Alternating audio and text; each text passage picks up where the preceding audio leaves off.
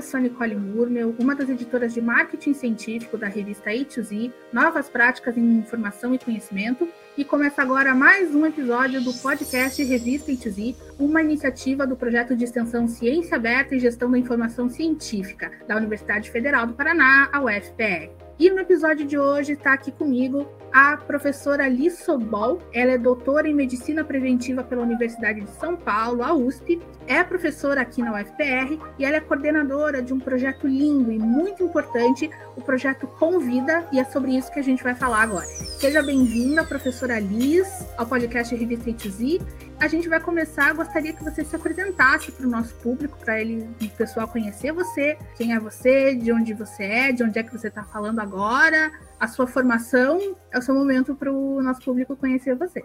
Olá, Nicole, todos e todas que nos acompanham. Uma alegria compartilhar nesse espaço, nessa iniciativa tão, tão relevante dentro da nossa universidade. Então, muito me honra estar aqui. Obrigada pela acolhida. E hoje eu coordeno o projeto UFPR Convida, né? Na verdade, é um programa institucional vinculado ao gabinete da reitoria esse programa foi desenvolvido em 2019. Eu estive à frente, né, desde o início, e eu sou professora na UFPR no departamento de psicologia e eu gosto muito de desenvolver essas ações. E a minha formação é em psicologia na graduação, mas no mestrado eu fiz é, em administração na nossa universidade e o doutorado então foi na USP em medicina preventiva. Desde então que eu comecei o Convida, né, a gente vem desenvolvendo ações de suporte dentro da universidade, principalmente depois da pandemia, essas ações se ampliaram. E hoje a gente tem o Convida com toda essa dimensão que nunca imaginei, né, que tomaria. E o convite é feito a muitas mãos, né? desenvolvido de uma maneira colaborativa, cooperativa, com contribuições de voluntários, tanto da universidade quanto da comunidade externa. Então, é uma realização de um sonho, na verdade, de ver docentes com técnicos, com alunos de graduação, de pós, com alunos de outras universidades e também com profissionais externos, né, de instituições parceiras ou até que vêm como voluntários para contribuir com as nossas ações. Então é um presente para mim poder estar tá à frente desse projeto e estar tá aqui com vocês falando sobre ele hoje. Maravilha, professora. Então, né, se trata de um projeto muito especial. Então, para começar, queria que a professora detalhasse então o que é exatamente o programa Convida e como foi a ideia de criar esse programa, né? De onde é que surgiu, qual foi a inspiração? Ele nasce, na verdade, de uma preocupação da gestão da universidade, no primeiro momento ali da gestão do professor Ricardo com a professora Graciela, de uma preocupação de estar mais próximos à comunidade, oferecendo espaços e ações de suporte, de fortalecimento de vínculos, de pertencimento dentro da nossa instituição, de prevenção de situações de conflitos, de situações de desgastes emocionais e também de um suporte diante de contextos de crise, né? E esse programa nasce, portanto, de um pedido do próprio gabinete. Eu já estava envolvida com outras ações dentro da gestão, quando foi solicitado que eu pensasse em algumas estratégias mais amplas, né, visando o cuidado de toda a comunidade. Então, acho que isso é um privilégio a gente ter gestores da universidade preocupados com essa temática, destinando mesmo né, espaços, investimentos, iniciativas para um olhar que é, é, também preventivo, então é também de um cuidado de valorização que, que traduz uma valorização da vida, uma valorização das relações, de um reconhecimento de que a universidade é sim um lugar de promoção de saúde mental, que ela pode ser sim um lugar de suporte emocional é, para as pessoas, principalmente, né, Nicole, quando falamos de alunos de graduação, de pós-graduação, nós estamos falando de sujeitos entrando na fase adulta ou é, em fase já de um amadurecimento pessoal e profissional, na qual, é, nos estudos da psicologia, é, essas fases são centrais quando se fala as relações né, de trabalho, da vida acadêmica e profissional, elas são centrais da identidade dessas pessoas. É necessário ter o olhar com cuidado como se dão essas relações, para que o ambiente acadêmico, o ambiente da universidade, seja esse lugar de suporte, de encontros significativos, de renovação de sentido, afinal, na universidade se constitui trajetória, se constitui identidade, né? Nós não estamos atrás apenas de um diploma quando adentramos a uma instituição como essa, mas sim há um processo de transformação desse sujeito, uma transformação de si mesmo e a transformação daqueles outros que encontramos no caminho, né? E eu acho que o Convida vem muito com esse olhar. É, quem tiver curiosidade, acessar nossa nossa página, nosso site, por exemplo, vocês vão encontrar, o site é convida.fpr.br, e lá vocês vão encontrar, por exemplo, Nicole, a descrição do que, que é o uhum. programa, né?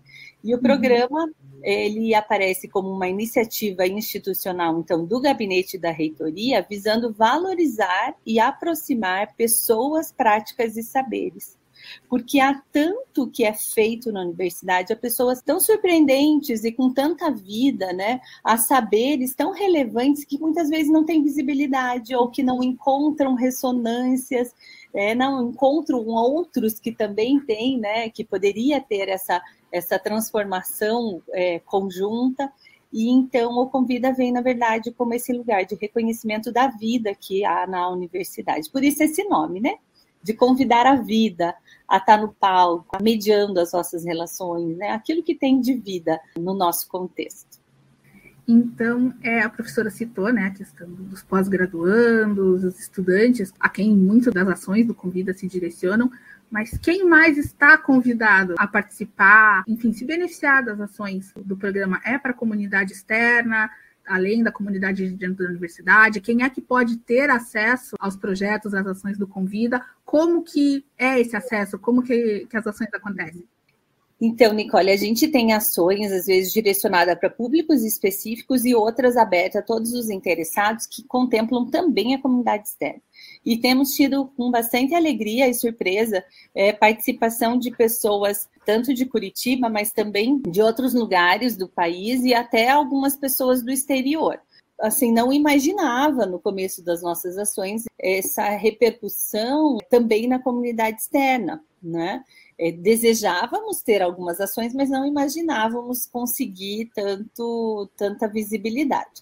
Convida está estruturado de uma maneira que tem, primeiro, um processo de psicoeducação, que são materiais, oportunidades, eventos abertos, é, lives do Instagram, é, lives do YouTube, vídeos, cartilhas, que traz informações, que traz um suporte emocional via é, materiais bibliográficos ou, ou de, de, vídeo, áudio, né, como esse podcast, que tem o objetivo de trazer é, mensagens de suporte, de divulgar as redes né, nas quais as pessoas podem procurar ajuda ou acolhimento. Então, essa parte das ações do Convida ela é aberta todos os interessados. E neste ano, em 2021, nós temos realizado principalmente nesse eixo ações concentradas na forma de seminários. Nós fizemos quatro seminários com a temática é, seminários de acolhimento e prevenção em saúde mental e esses seminários estavam abertos também à comunidade externa. E a repercussão foi muito além do que a gente imaginava. Nós tivemos seminários com 1.500 inscritos, depois começou a 2.000 inscritos, o último tinha 3.000 inscritos, né, chegando aí a 4.500 visualizações. Outros, dependendo do tema, chegava a 1.000, 1.500 visualizações. Então, e pessoas assim de diversos lugares, né? E, e, o que, que isso sinaliza? Como essa temática, e não a temática em si, mas a problemática relacionada à saúde mental é de, de fato uma demanda de realidade. Por isso as pessoas vêm buscar. E os eventos são assim, terça no meio da tarde, sexta-feira de manhã, né? Então, assim, horários que não são horários é, que favorecem, inclusive, principalmente esse segundo semestre, né? Mas uhum. você percebe essa, essa vontade, essa adesão por conta de, da necessidade de poder parar, de poder se olhar, de ter um espaço, ainda que coletivo, ainda que remoto, mas de, de fortalecimento né, emocional. E essa é a ênfase dessa estratégia da psicoeducação, é dar suporte às pessoas, para que elas possam reconhecer nelas mesmas que elas têm que as ajudam a seguir porque a Nicole, isso segue um protocolo de primeiros socorros psicológicos, que é uma forma de você cuidar da comunidade, ampliar a, a, o seu suporte em situações de crise. A pandemia pegou a todos nós. Alguns estão Sim. lidando com luto, outros estão lidando com frustrações, outros estão lidando com insegurança, com perda de emprego, entre outras coisas. Todos nós perdemos de alguma forma, né? E é compatível que tenhamos expressões de vulnerabilidade, vivências mais significativas e que nos incomodem, né, nessa dimensão emocional e que, portanto, o suporte ele não pode depender só dos técnicos, dos psicólogos ou dos psiquiatras ou de profissionais de, de bem-estar, porque eles não serão suficientes. Nós precisamos cuidar com os discursos que patologizam nossa vivência emocional de desconforto diante de uma realidade que é uhum. de muita insegurança. É uma resposta compatível, né? Se sentir inseguro, é, alguns medos, ter dificuldade, às vezes, de seguir com rotinas que antes eram muito bem adaptadas, né? Até porque todas as rotinas se transformaram, né? E vão se transformando. Então, é, os primeiros socorros psicológicos dão essa sinalização de que, primeiro, eu preciso me cuidar, eu preciso buscar ajuda quando eu não estou bem, e eu preciso saber onde é que eu busco ajuda. E a outra dimensão é essa pessoa que está do meu lado também pode estar sofrendo ou estar com alguma dificuldade. E eu não sei resolver o problema dela. E o objetivo não é que eu consiga resolver, mas eu posso estar com ela e para ela enquanto ela mesma vai buscando as suas alternativas, né? Então, essa é uma das frentes do projeto, que envolve a comunidade externa, que tem participação também de técnicos, de docentes, de alunos, de terceirizados que nos acompanham pelas redes, né? Essa é uma das frentes. Nós temos mais duas também. É um projeto bastante complexo e eu acho que muitas coisas aí ficam de, digamos, de lição de sugestão, no sentido como a própria professora falou, né? De proporcionar a quem está em alguma forma de vulnerabilidade emocional, é, que essa pessoa enxerga as condições dela mesma de, de lidar com isso, uma forma de, de fortalecimento. Agora a gente vai entrar um pouquinho mais na questão dos pós-graduandos, que é o nosso público do podcast, né? E que, naturalmente, né, a pós-graduação é um processo bastante complexo, que pode gerar questionamentos, momentos de crise, de, de sofrimento emocional, então, voltado especificamente aos pós-graduandos, quando eles procuram as iniciativas do Convida, qual é o tipo de situação mais comum entre esses pós-graduandos? Quais são as queixas? Quais são os sentimentos que eles costumam trazer? No que, que a professora percebe que eles mais precisam de ajuda, quando eles sabem que o convite existe e procuram as ações do programa? Às vezes, alguns precisam de um suporte psicológico, escrevem e-mail, e aí a gente encaminha, a gente não faz, acho que é importante essa pergunta até para esclarecer, nós não fazemos atendimentos individuais, acolhimento e tratamento psicológico. A nossa ênfase é preventiva e é, portanto, nas ações coletivas e na indicação da rede de suporte. Então, se de fato alguém está precisando, não vai ficar sem suporte, a gente dá essas orientações de aonde consegue. No nosso site, por sinal, está aberto ali um folder que se chama Redes de Acolhimento, aonde a gente faz um mapeamento sempre atualizado de ações dentro da universidade e fora que podem ser acessadas pelos pós-graduandos e pelos alunos ou né, conforme os grupos. Está organizado por grupo. Então, tem lá ações para todos, ações para a comunidade UFPR e ações para pós-graduandos. Tudo isso eh, os pós-graduandos podem acessar né? Mas na universidade, quando tem essa busca, nós encaminhamos para a Casa 4, que é a instância oficial e formal de acolhimento e de suporte dos pós-graduandos. Na Casa 4, então, essa demanda é, acolhida por e-mail, se chama casa4@ufpr.br. Há uma pessoa que todo dia vê esses e-mails, responde, faz agendamento, independente de ter vaga ou não, é feito um acolhimento para uma aproximação e para compreensão dessa demanda.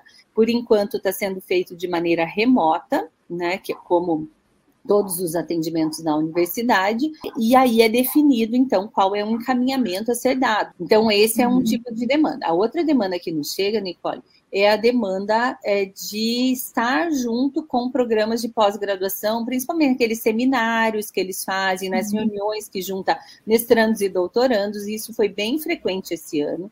E aí, o que, que surge de demanda nessas ações? E também nas nossas rodas de conversa. O Convida faz, além da, de seminários, palestras, lives para toda a comunidade, faz também rodas de conversa para grupos específicos. Fizemos algumas para pós-graduandos, 2020 e 2021, e nessas rodas e nessas conversas com os programas, a gente identifica muito uma demanda relacionada à sobrecarga, exigências, né, própria dos programas, a questão dos prazos, do, do não, dos planejamentos que não foram realizados, nessa necessidade de uma reorganização sem muita segurança. Também identificamos a questão da conciliação entre o trabalho acadêmico da pós-graduação com outras dimensões da vida. Identificamos também a questão de um senso de incapacidade, de incompetência de responder a esse lugar e àquilo que é pedido, então, que vem muito pela síndrome do impostor, né? Uhum. Também vivências de desgaste emocional, tanto de burnout como também é, de ansiedade, depressão, desgastes né, significativos, inclusive a temática do suicídio também aparece, né? E, e também as questões mesmo dessa adaptação a essa vida na pandemia, agora pós-pandemia, né? É, nesse contexto aí ainda inseto dessas rotinas. Agora tem aparecido a questão do, mas aí eu volto para Curitiba, eu não volto, como é que vai ser isso, né? E agora a gente está começando a ter algumas sinalizações. Então, isso aparece bastante, uh, e também algumas questões relacionadas a sentido de vida, a, a carreira, né? É outra temática que no Convida a gente trabalha, projeto de vida e de carreira, e que às vezes isso no, nas conversas com a pós-graduação aparece. Maravilha, espero que o nosso público tenha prestado atenção. Essas demandas, às vezes, se você está se sentindo sozinho, isolado nos sentimentos, nas preocupações, às vezes é mais recorrente do que a gente imagina, né? Eu, na situação de pós-graduanda, a gente realmente experimenta isso, seja no mestrado, seja no doutorado. Aí, entrando na próxima pergunta, apesar de ser uma situação mais recorrente do que a gente imagina, ainda é um tabu muito grande falar de saúde mental, de sofrimento emocional, enfim, é um assunto muito delicado, tanto para a pessoa reconhecer isso em si mesma, quanto para os outros acolherem alguém que está numa situação de sofrimento emocional, tanto na pós-graduação quanto de forma geral, e aqui falando especificamente do ambiente da pós-graduação. Esses tabus, essas restrições, tanto para quem conhece pessoas em situação de sofrimento, tanto para a própria pessoa que está sofrendo, isso impacta de alguma forma o trabalho, as iniciativas do Convida? Buscar ajuda é um ato de coragem, de amor à vida e de reconhecimento de que todos somos seres humanos, que temos nossos limites, que precisamos do outro, né? E aí é que está o ponto de dificuldade que faz a gente, inclusive, não reconhecer como legítimo muitos sofrimentos, muitas expressões de sofrimento ou de esgotamento, enfim, ou até de adoecimento propriamente dito, né? Nós vivemos numa sociedade, Nicole, que vários autores estão descrevendo como uma sociedade do homo deus, né, onde nós exigimos de nós mesmos e também do, do outro mais do que a gente é, de fato pode dar, que vivemos aí num, numa ditadura de sucesso, de aparência, de que todo mundo tem que estar o tempo todo bem, de que todo mundo tem que dar conta de tudo, né, a, a todo tempo. E na verdade isso é uma armadilha né? Nós vivemos aí muito envolto desses discursos da ditadura do sucesso e da felicidade que nos impõem é, e nos colocam muito facilmente na insatisfação numa não possibilidade de reconhecimento do que de fato eu tenho de bom, do que o outro tem de potencial, do que o outro oferece de vida, né? E que nos empurra para o adoecimento, para o sofrimento. A questão não é o que acontece em volta de nós que vai fazer adoecermos mais ou menos. A questão é com quem a gente pode contar quando as dificuldades da vida chegam. porque elas vão chegar para todos nós. Nós perderemos pessoas, nós ficaremos doentes, nós perderemos projetos, poderemos passar por violências, por perdas, né? Por sonhos que não foram realizados. E isso não é um erro da vida. Isso é, né, ter esses limites faz parte da vida humana.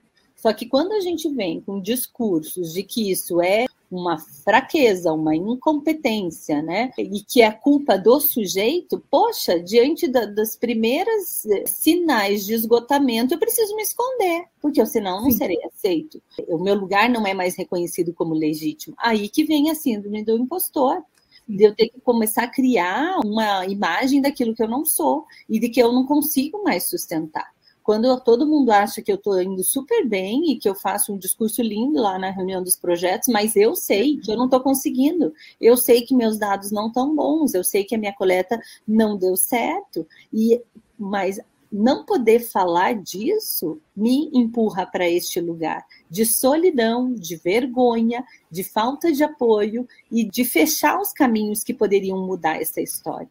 Então, a chave para não cairmos nisso é a confiança.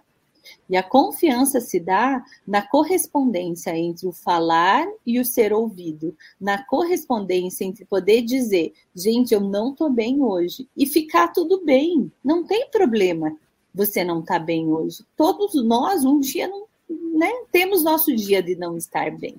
E nesse dia, um cuida do outro, um ajuda o outro, um, né? É, então, ter laços de confiança que permitam que eu possa ser quem eu realmente sou.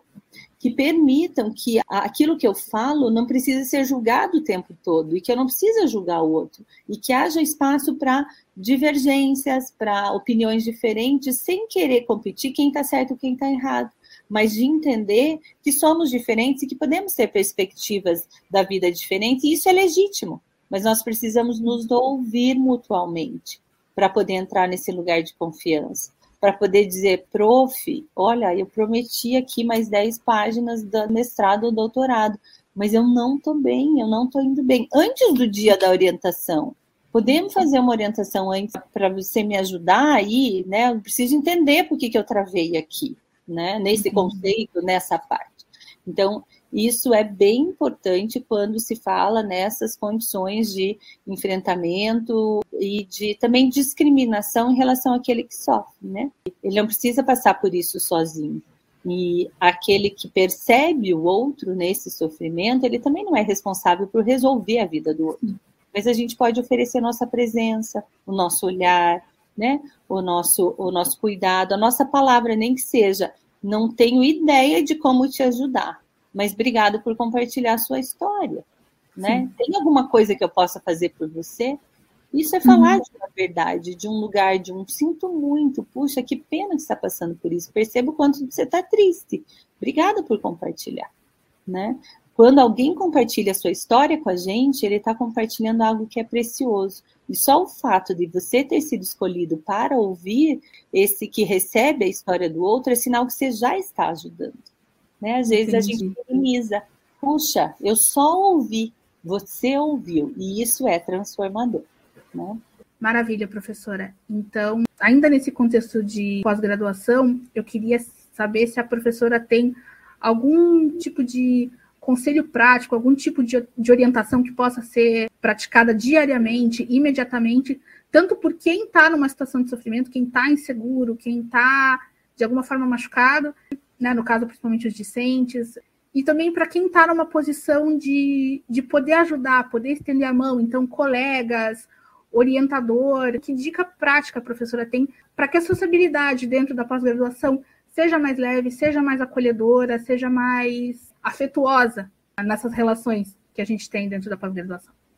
De orientação prática, né, que não é a solução de todos os problemas, mas que ajuda a gente começar a se conectar conosco mesmo e com o outro, que esse é um lugar de prevenção e de cuidado mútuo.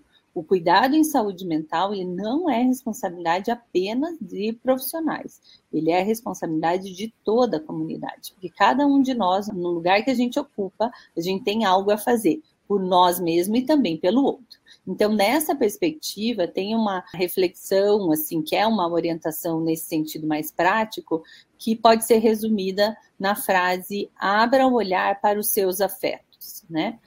E aí tem duas dimensões: abrir o olhar para os seus afetos que moram em você, que habitam você, então olhar e cuidar de si mesmo, e também o olhar para aqueles que representam um afeto para você, para aqueles que são pessoas que, que importam para você, seja no meio profissional, acadêmico ou ainda familiar, né? Abra o olhar para os seus afetos, começa com essa, esse respeito a si mesmo e essa valorização daquilo que habita em mim. Os sentimentos, as emoções, emoções boas, emoções ruins, não tem isso. As emoções são um privilégio que a vida nos dá de fazermos conexões conosco mesmo e elas são protetivos da nossa existência e do nosso sentido de vida, né? Então é importante a gente poder dialogar com essas emoções. Cada emoção nos traz uma mensagem uma mensagem da vida, de nós mesmos para nós, é um diálogo interior daquilo que me falta, daquilo que é importante, daquilo que me dá sentido, daquilo que me mobiliza e que me leva para ação, né? Então a raiva, a tristeza, por exemplo, são vistas como emoções ruins, elas na verdade são emoções importantíssimas que nos levam à ação. Se eu não sinto a tristeza como esse sinal de uma falta, de uma saudade, de uma ausência, de algo que eu gostaria que tivesse aqui ou alguém, ou eu não vou me movimentar em relação a, em direção a essas pessoas ou essas atividades ou a algo da minha vida para suprir, para dar uma resposta a essa tristeza. Então é bem importante a gente valorizar primeiro essa vida interior e esse diálogo conosco mesmo também atualizando o nosso sentido de existência.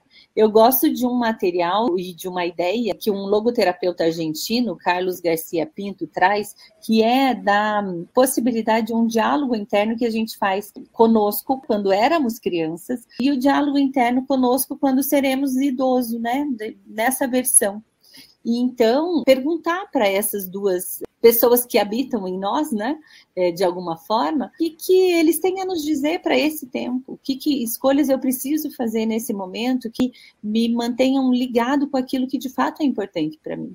Então, poder voltar e olhar para trás, falar, puxa, como que eu era quando criança? O que, que era importante para mim? O que eu sonhava para o meu futuro? Eu estou realizando? Sabe aquela história? Eu, quando criança, amava cachorro, gostava de cachorro, e queria ter um monte de cachorro, e agora eu sou adulto, não tenho cachorro nenhum por perto? Ou gato nenhum por perto, né, Nicole? Como que, como que é essa realidade? Então, poder, desde uma coisa pequena assim, até mesmo é, voltado às relações, a, a projetos, né? E se consultando, como é que isso fala de mim? Porque o que a gente faz, ou as relações que a gente tem, são meios de expressão daquilo que somos e desse sentido que vai sendo construído no decorrer de toda a trajetória. Com esse diálogo com a nossa criança, a gente vai voltar e conversar também com esse idoso, né, essa idosa que nos tornaremos. Quando ela olha para você no presente, o que, que ela te diz? O que, que que está faltando hoje para que lá tenha sentido, para que lá tenha mais saúde, para que lá tenha menos sofrimento, para que lá não tenha tanta solidão.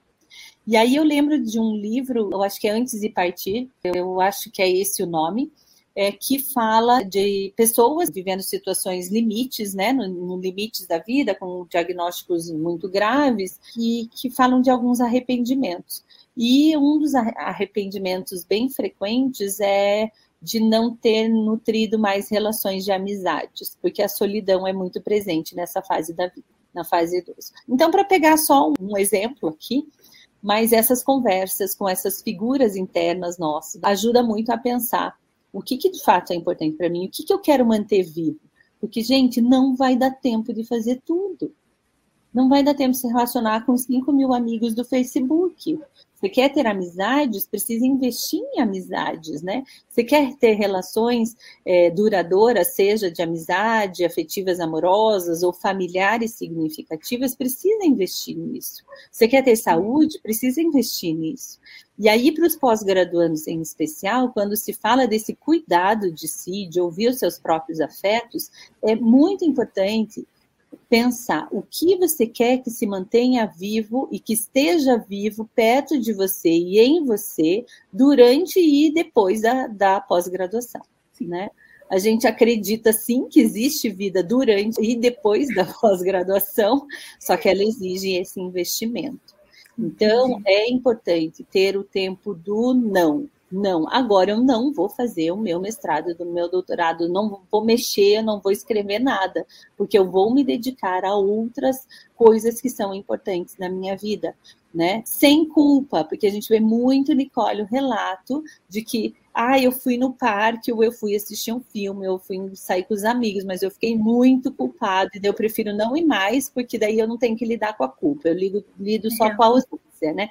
Mas é muito importante dizer não para o seu projeto de mestrado e doutorado. Agora não. Para que daqui, em outro momento você diga agora sim e não para todo o resto. Aí não é hora de ver roteiro de viagem, não é hora de ficar postando no Facebook, não é hora de outras coisas. Aí é hora de focar. Poder ter isso com paz, né? De falar, agora é isso que eu vou fazer.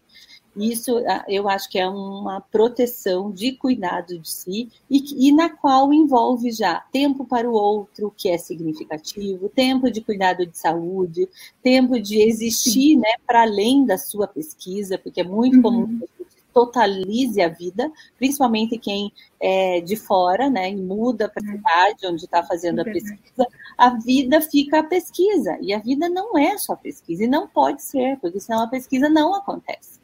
Então, precisa ter o tempo da não pesquisa para que, durante o tempo da pesquisa, tenha sentido fazer o que não gosta para conseguir chegar onde se quer. Isso é o programa de pós, ele tem muito desses caminhos, né?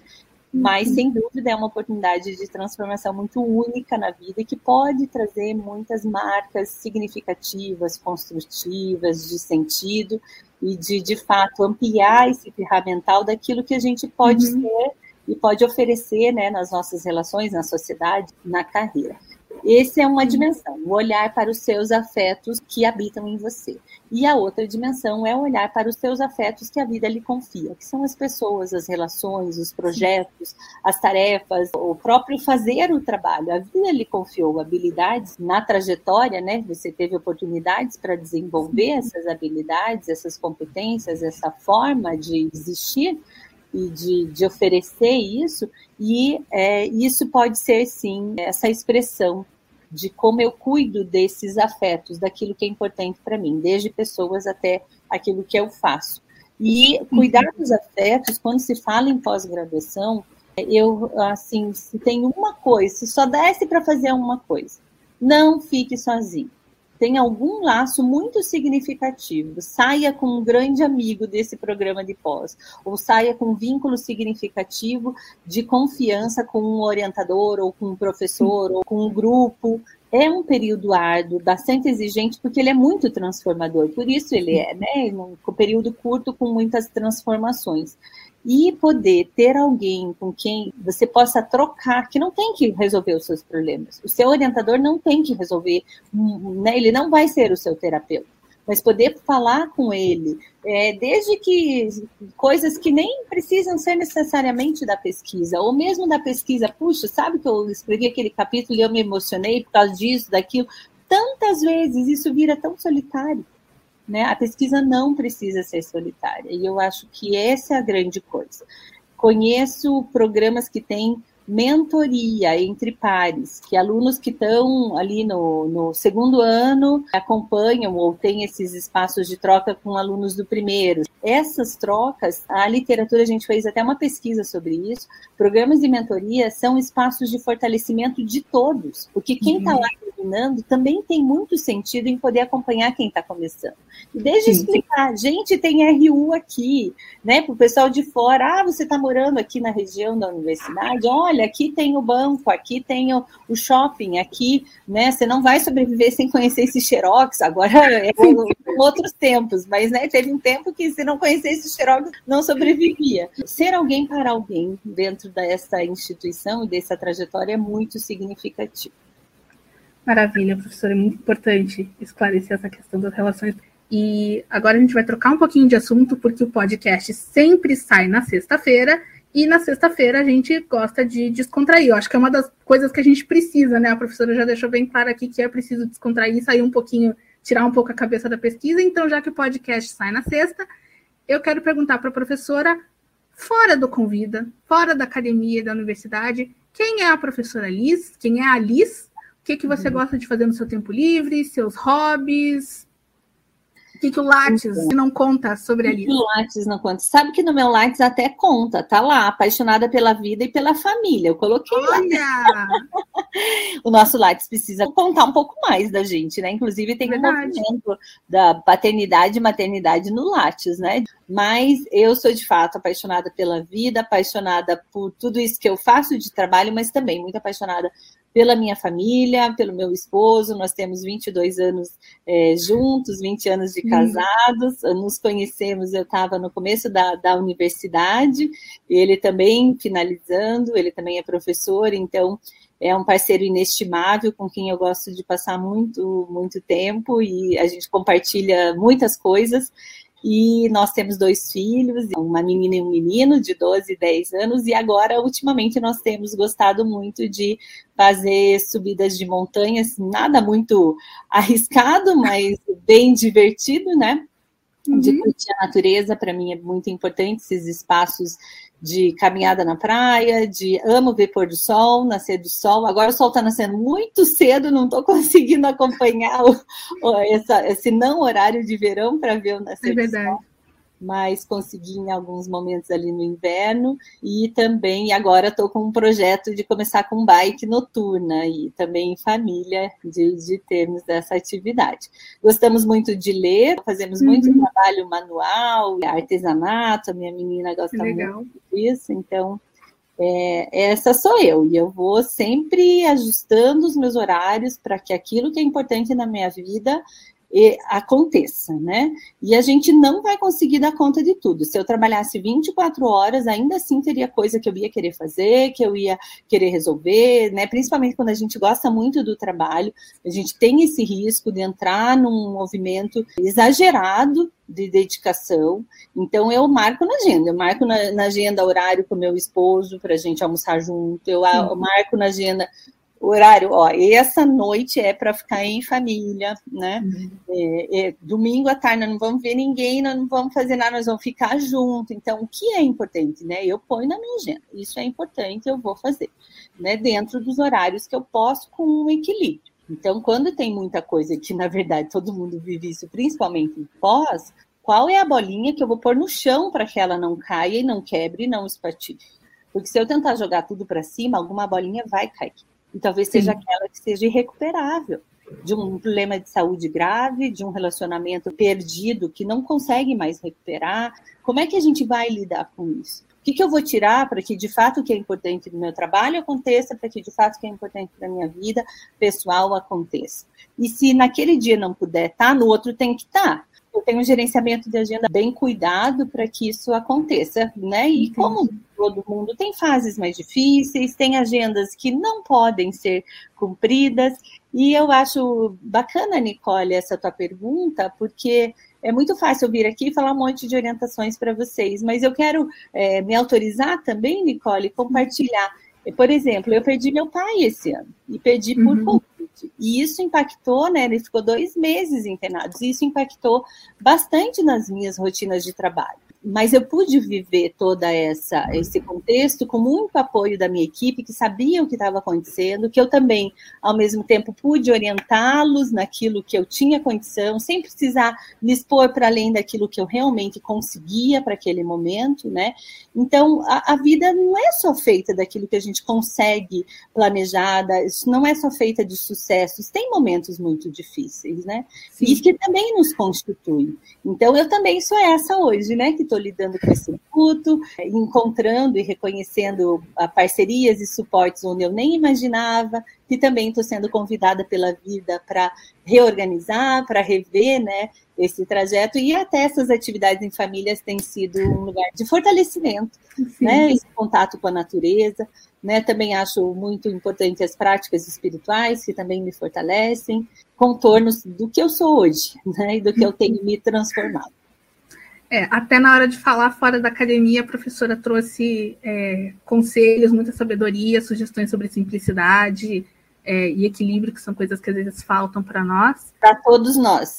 Para todos nós. Professora Elise, é, muito obrigada por ter aceitado conversar com a gente, por ter vindo aqui novamente com generosidade, com sabedoria, com afeto mesmo, com carinho, divulgar tudo que o Convida faz pela comunidade, pela universidade, pelos pós-graduandos, mas no geral é uma fala muito carinhosa, muito afetuosa que às vezes a gente sente falta na vida, a gente sente falta na pós-graduação. Para quem está na situação da pós-graduação e está passando por algum tipo de, de sofrimento, de insegurança emocional, eu acho que aqui fica a mensagem de que não se trata de incompetência, falha de caráter, fraqueza, pelo contrário, está todo mundo sujeito a isso. A pós-graduação, com esse culto da performance, esse culto do, do sujeito autossuficiente, às vezes pode levar a gente a muita solidão, muito sofrimento. Esse episódio do podcast em especial, eu acho que ele é muito importante, merece um destaque, porque todos nós estamos sujeitos a esse tipo de situação e é bom saber que a própria universidade não só na forma do convida, mas nas nossas relações, na nossa convivência na universidade, a gente pode sim encontrar amparo, encontrar apoio e afeto e transformar essa situação de de repente de uma experiência de vulnerabilidade e solidão para uma situação de conexão e fortalecimento. Então, não tenham receio de procurar ajuda, não tenham receio de, de pedir ajuda. Quem pode estender a mão, não tenha receio de estender a mão, porque o importante é no final que a gente defenda nossas pesquisas, ganhe o nosso diploma, mas que a gente fique bem também. E acho que fica a lição também da fala da professora Lise, por isso, mais uma vez, eu agradeço. Obrigada, Nicole, pelo carinho, pela confiança em ter aberto esse espaço e eu sigo à disposição para essas trocas, afinal, né, somos todos seres humanos, me toca muito poder estar aqui com vocês, eu gosto muito dessa aproximação com os alunos e estou à disposição dos grupos de pós, eu com, com a equipe, com todas as pessoas que colaboram com o Convida, para termos espaços é, também de fortalecimento mútuo, de lembrarmos o, o motivo de estarmos né, nessa universidade. E agora, para encerrar, professora, gostaria de comentar mais alguma coisa sobre o convida sobre as iniciativas da Universidade para Amparo de Saúde Mental?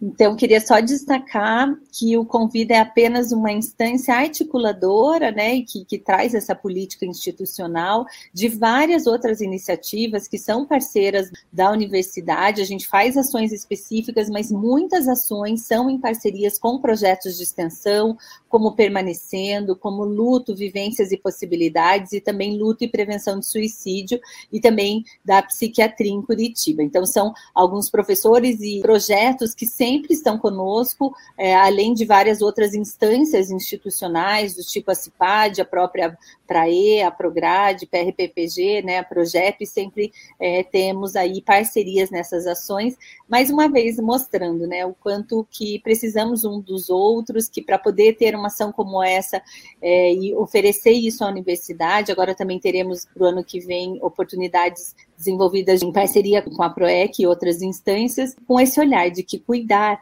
é um trato e um combinado e uma tarefa de todos nós, né? Ninguém solta a mão de ninguém, vamos juntos nessa caminhada. Então, eu quero agradecer aqui todos esses parceiros, né, e destacar esses projetos que têm nos ajudado e que têm também acreditado ser possível esses vínculos significativos. Ninguém solta a mão de ninguém. Muito obrigada mais uma vez, professora.